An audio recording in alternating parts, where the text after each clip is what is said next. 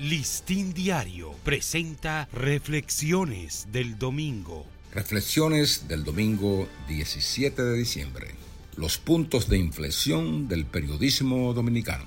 Desde la caída de la dictadura en 1961 hasta nuestros días, el periodismo dominicano ha tenido tres relevantes transformaciones, de forma y de fondo.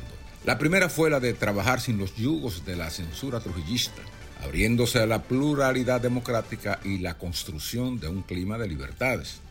El parto de la democracia fue doloroso, porque en el proceso de cambiar los estándares del pasado, la prensa también tenía que manejar sus propios retos de adaptación a la naciente era de la libertad.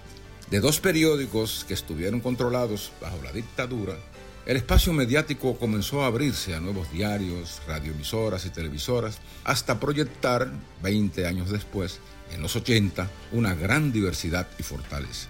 Como innegables aliados de la democracia, la prensa libró fuertes batallas contra la intolerancia, las represalias, los ataques directos a periodistas y otras presiones sin claudicar. En ese interreno, desde principios de los 60 hasta la mitad de los 80, los medios sobrevivieron a los vaivenes de acontecimientos que pusieron a prueba su compromiso con la democracia.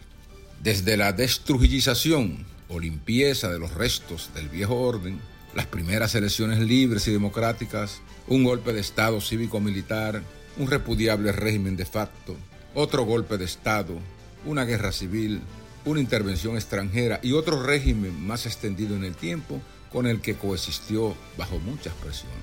A finales de los 80, la prensa experimentó su segundo punto de inflexión con la adaptación a las nuevas tecnologías de los ordenadores y sus múltiples utilidades, como las herramientas digitales y equipos de impresión que dieron paso al modelo de las operaciones electrónicas.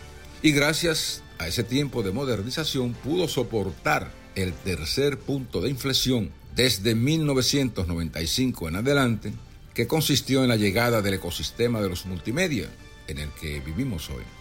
Cambios radicales en los modelos de negocios, en todas sus plataformas, retan hoy el ejercicio de un periodismo que debe preservar sus líneas de apego a la verdad, a las necesidades de contenidos más allá de los noticiosos y a una audiencia diferente, más global que local.